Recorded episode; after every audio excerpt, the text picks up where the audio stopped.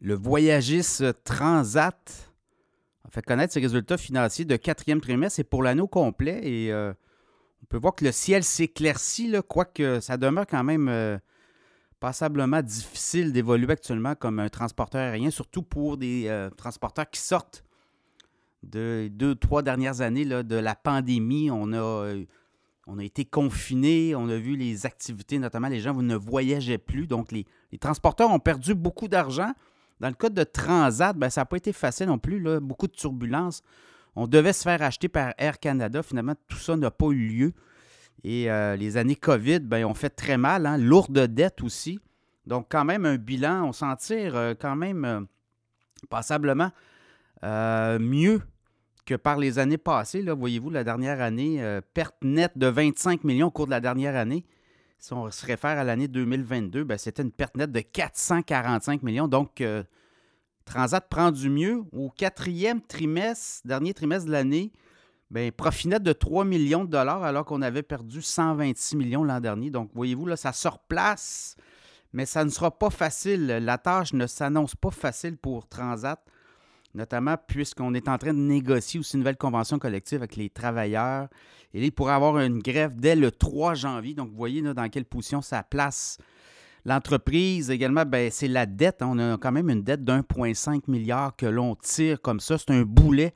Et surtout avec la hausse des coûts d'emprunt, taux d'intérêt. Là, on va voir des baisses de taux d'intérêt en 2024, mais quand même, ça a été un choc là, de rembourser tranquillement cette dette-là.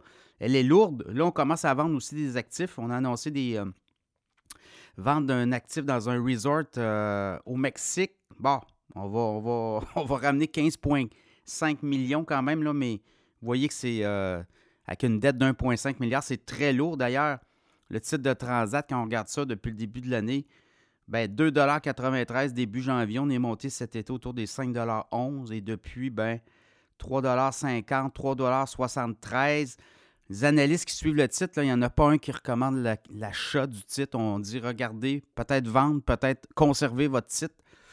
Mais pour les, euh, prochains trimestres, ben là, on est en train de négocier un contrat de travail avec des travailleurs.